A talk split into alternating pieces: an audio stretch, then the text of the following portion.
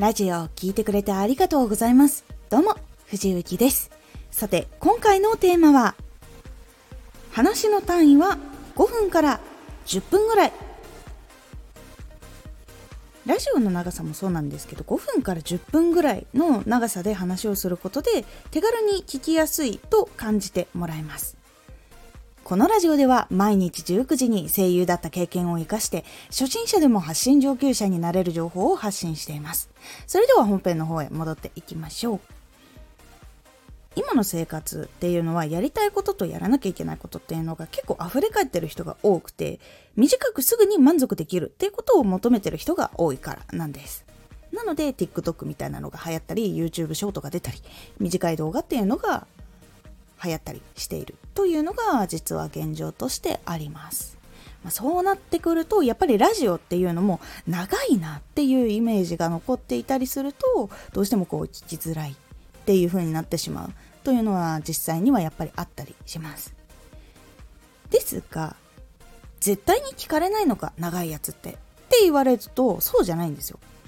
何時間とかの生放送に参加する人だっているし1時間とか30分とかのロングのラジオを聞く人だっているし YouTube でそういう動画があっても見る人はもちろんいます。じゃあなんで見るのかっていうとその時間楽しみ続けられるとか知ってこう楽しくなることができたりとか自分を向上させることができるというのが分かっているもの。この人のこの配信は役に立つから分割してみようっていう人もいるし今この時間できっちり見て勉強しようっていう人もいるしこの配信は楽しいからこれだけは見逃せないからこれだけは見て寝るっていう風に時間を割いてでも見る聞く読むっていうのが実はあります。なので短いからといって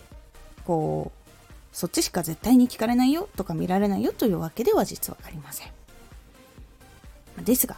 日本人の多くの方はやっぱり生活していて時間を長く確保できる人っていうのは実際には多くありません。なので5分から10分のような短いものの方が移動中に見やすい聞きやすいというのがあったりします。もう一つはまネットワークの問題もあったりします。皆さんもあのどれくらいこう通信量が使えるかっていうのがあるかと思うんですけどそれがやっぱり多くしていない方っていうのも多くいらっしゃるので短い方が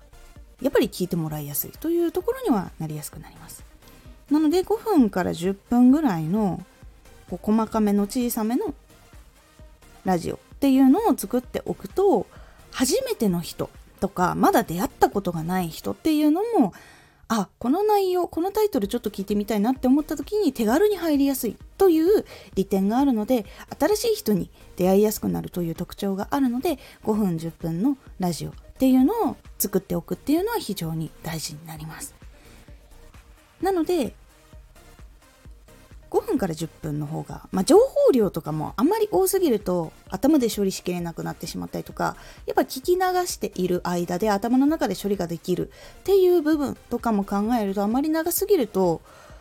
うまくいかない時っていうのがあるので5分10分ぐらいのものを更新して見て自分のチャンネルに合うか合わないかっていう様子見てみるのをおすすめします。新しい人には比較的聞いてもらいやすかったりとか忙しい方でも聞いてもらいやすくなりやすくなるので是非参考にしてみてくださいこのラジオでは毎日19時に声優だった経験を生かして初心者でも発信上級者になれる情報を発信していますのでフォローしてお待ちください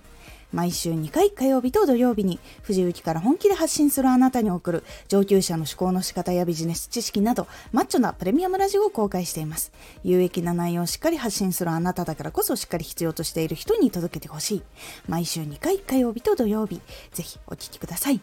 ツイッターもやってます。ツイッターでは活動している中で気がついたことや役に立ったことをお伝えしています。ぜひこちらもチェックしてみてね。コメントやレターいつもありがとうございます。では